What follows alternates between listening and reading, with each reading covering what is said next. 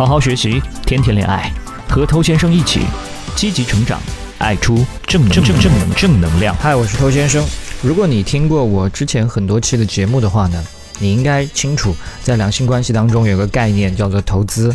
这个投资很好理解，你可以把它简单的理解成就是为喜欢的人付出嘛。只要你在付出，它就相当于你在投入时间、精力、金钱、情绪等等。那你为什么要去付出、去投资呢？那是因为你渴望对方可以给你相等的回报。那你渴望的越多，你就会付出的越多。你付出的越多，你又会渴望得到更多。所以这样一直循环下去，那你慢慢的，你的烦恼、你的不甘心。它就会像利息一样越滚越多，搞到最后呢，你就越难放下嘛。你开始变得越来越患得患失，但这种极端的得失心，它不仅会让你的吸引力迅速下跌，它还容易让你自己的情绪崩溃。所以我们之前就说过嘛，你要尽量的去避免投资过度。你要学会一件事情呢，就是及时止损。你不要明明看到这个关系是没有可能性的，但是我还是无脑的继续投资、继续付出。但是呢，很多人在听了这个建议之后，他的理解也只理解到了一半，他所理解到的也只是在表面行为上不要过分的投入，但是却忽略了另外的一件事：表面的这些行为上的投入，它是一种外部投资。那这种外部投资很好理解嘛，指的就是那些你可以让对方直接看到、感受到的一些付出行为，比方说什么关心啊、啊接送啊、去帮忙啊。那其实包括像聊天、约会这种事情，它也算是某种程度的外部投资，因为这个它投入了你的时间精力嘛。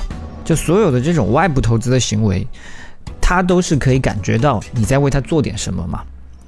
但是除了这些可以看得见的外部投资以外呢，还有一种是看不见的内部投资。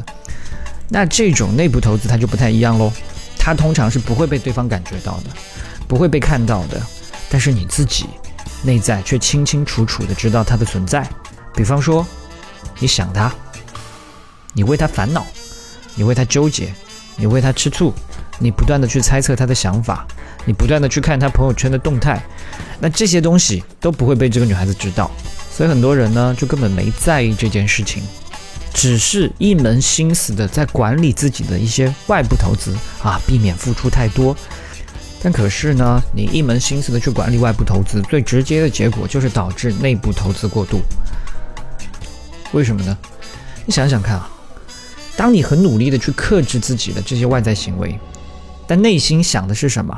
你想的是，哎呀，我不能让这个女生感觉我投资过度啊，我不能够让这个女生觉得我付出太多啊，觉得我像舔狗啊。那你这个思维的过程，你在控制自己的过程，本身不就是在内耗吗？你可能因为担心被当做舔狗，所以你刻意的去假装高冷；你可能因为担心这个女孩子觉得你没有什么态度，所以你故意跟这个女生反着来。但表面上看，哎，你确实没有做什么舔狗行为啊。可是你心里面已经为她消耗了太多的能量。也许你运气好，啊，女生并没有察觉到你背后的这些想法，她会觉得你好像还挺有态度的，挺有自信的。但是真相一旦被他知道呢，他会大失所望。你只不过是一个害怕犯错的、担心不被人喜欢的、缺乏安全感的、小心翼翼的、一门心思求认同的小男孩罢了。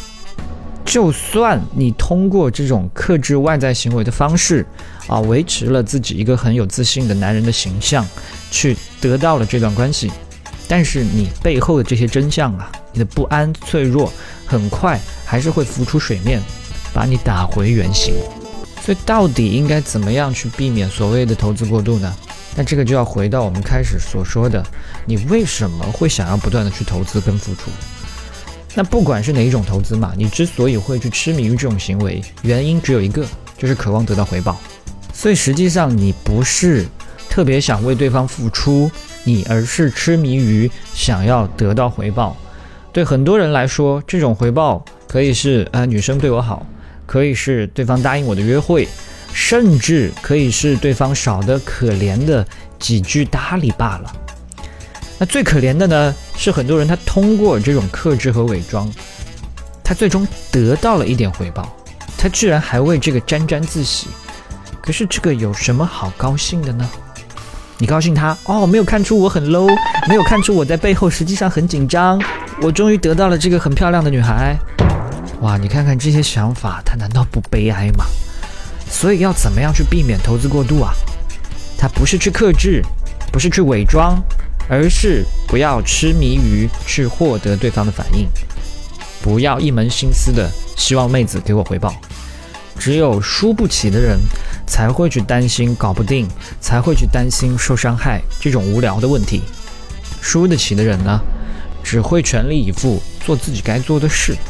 所以你是个男子汉，你喜欢你就赶紧冲，抓紧时间去把握当下这个机会，好好的去体验整个过程的快乐。当你越是不担心有没有回报这件事情的时候呢，你身上的魅力才会更多的散发出来，反而回报会自然而然的出现。好，我是偷先生，今天就跟你分享这么多。如果你喜欢我的节目的话呢，欢迎点击关注，也欢迎把节目分享给你身边的单身狗，这就是对他最大的温柔。